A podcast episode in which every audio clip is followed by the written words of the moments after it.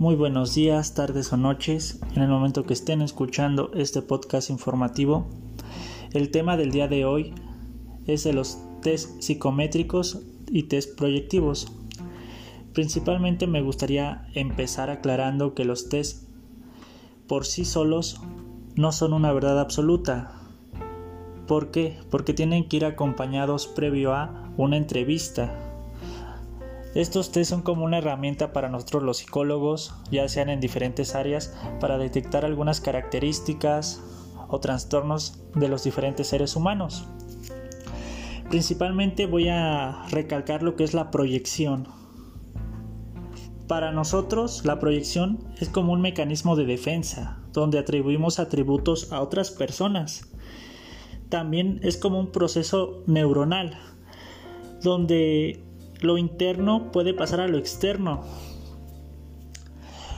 La proyección en el psicoanálisis es que todo lo que nos rodea es una proyección de nosotros mismos. Todo, todo lo que atribuimos o nos llega a molestar de otras personas es reflejo de lo que nos molesta a nosotros mismos. Todo esto de los test empezó o surge gracias a Francis Galton y Alfred Binet, que ellos son los que buscan conocer la inteligencia del ser humano. Se dan cuenta que el cerebro es un órgano muy importante para los seres humanos.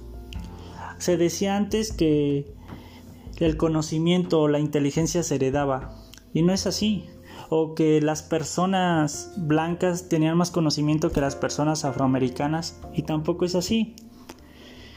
Por eso es que surgen todos estos test, ya sean psicométricos o proyectivos.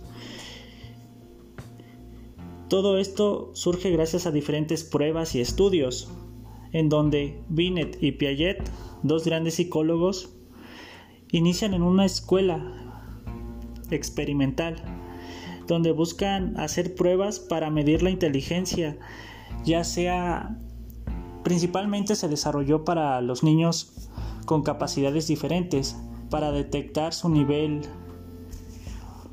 de inteligencia. En este punto, los test psicométricos nos sirven para medir las características y actividad y la actividad. La inteligencia mide mediante cantidades, o es lo que busca medir mediante cantidades. En cambio, los test proyectivos miden más por la personalidad, la adaptación y la resolución de conflictos. Es una serie de procedimientos para tratar de explicar las características de una persona. Todos estos test proyectivos buscan medir la inteligencia en cierto punto. Pero como tal, la inteligencia no se mide por la cantidad, sino por las cualidades que tiene el ser humano. Se llevan a cabo todos estos tipos de test psicométricos, proyectivos, en diferentes áreas, ya sea la clínica, la educativa, la industrial o organizacionista.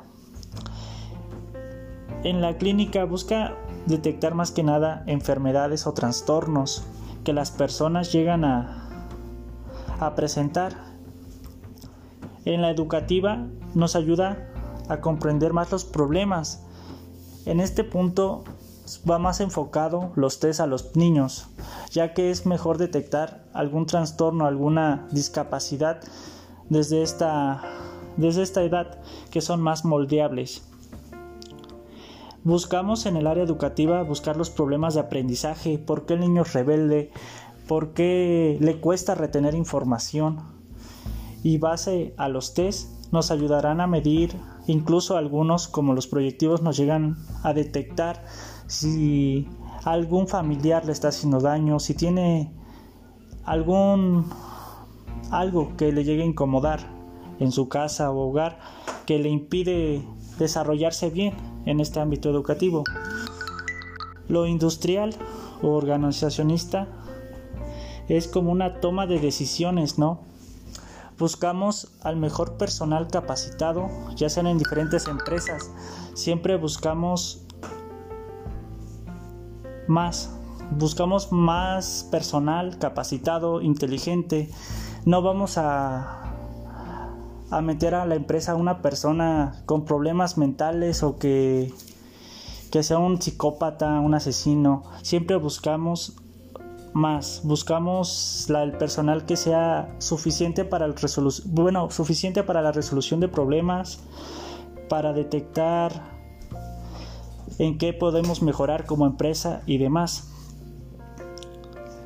Al igual buscamos algunos desórdenes desadaptativos. Y pues en pocas palabras es un tema un poco, trate de hacerlo entendible para que las personas que me estén escuchando pues les llame un poco más la atención este tema sobre los test psicométricos o proyectivos, qué es la proyección para los seres humanos, cómo llegamos a atribuir cosas, atributos a otras personas sin darnos cuenta que, que son cosas que nosotros tenemos, incluso nos molestamos de más con las personas, pero es porque nos molestamos con nosotros mismos. Y pues de mi parte ese sería todo. Es mi primer podcast informativo. Y pues hasta la próxima.